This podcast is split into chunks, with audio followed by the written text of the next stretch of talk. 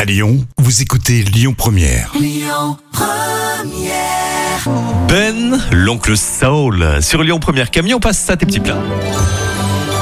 Les petits plats de Camille. Comment tu dis toi Une flamme cuche Eh bien, forcément, mais, mais très rapide. Oui, très rapide, Ah, sinon vas-y, c'est pas Camille. drôle. On préchauffe son four à thermostat 8, c'est-à-dire 250 degrés, et une fois que votre pâte est confectionnée, vous la laissez reposer au moins 30 minutes. Vous allez rompre la pousse, puis l'étaler le plus finement possible sur un plan de travail fariné, la parsemer des oignons émincés, des lardons, puis répartir la crème uniformément dessus. Vous enfournez votre flamme cuche à four chaud et vous surveillez la cuisson, 5 à 10 minutes en principe. Tu dis pas tout, c'est la recette de ta grand-mère. Exactement. Eh oui. Et les clashs, à tout de suite sur Lyon Première, mais maintenant les clashs. Écoutez votre radio Lyon Première en direct sur l'application Lyon Première, lyonpremière.fr et bien sûr à Lyon sur 90.2 FM et en DAB+.